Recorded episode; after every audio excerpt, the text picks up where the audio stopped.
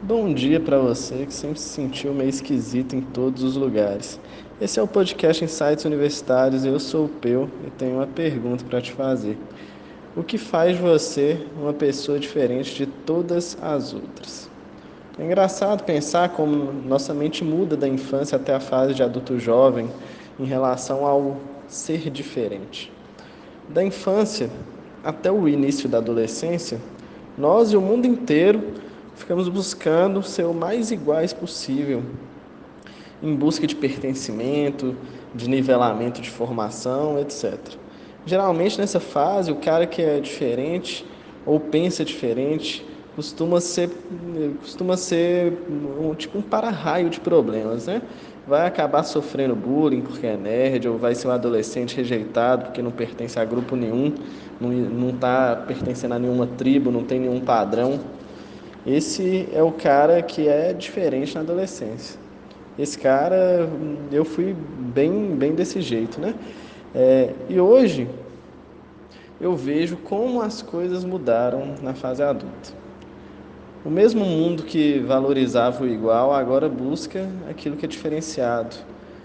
O que pensa fora da caixa, o disruptivo, o que foge do padrão, fora da curva. E com isso, Todo mundo que cresceu querendo ser igual passa a querer ser pelo menos um tiquinho diferente. E aquela mesma pessoa que se lascou para se adaptar na infância, na adolescência, acaba tendo muito mais oportunidade, sendo mais valorizado na fase adulta. Esse também fui eu. Esse está tá sendo eu, na verdade, né? Eu continuo causando muito problema, continuo sendo meio para-raio de problema por pensar diferente. Mas a quantidade de gente que gosta do que eu faço hoje, gosta do que eu tenho feito, é tão grande. E o número de oportunidades que o fato de eu pensar diferente hoje geram é tão absurdo que acaba que as pessoas que valorizam o igual ainda, valorizam o padrão, acaba se tornando quase que relevante para mim no momento de tomar decisão em relação ao que eu vou fazer ou a, ou a como eu vou me comportar. É interessante pensar isso, né? Assim, o, a diferença de valor que a gente dá para aquilo que é diferente na infância e na fase adulta.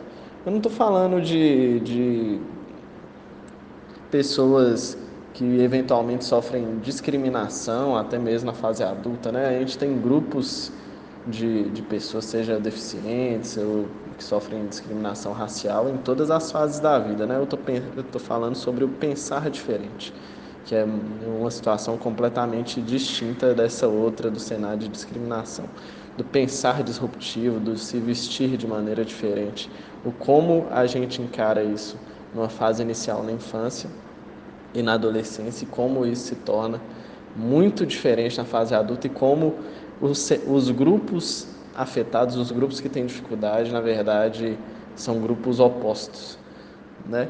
Então, eu queria deixar essa pergunta para você. É, você é uma pessoa diferente hoje? E como você se sentia na infância e como você se sente hoje? Eu confesso que eu me sinto hoje muito mais confortável por ser diferente do que eu me sentia na minha infância, certo? É isso aí, é isso que eu tinha para te contar. Muito obrigado e até a próxima.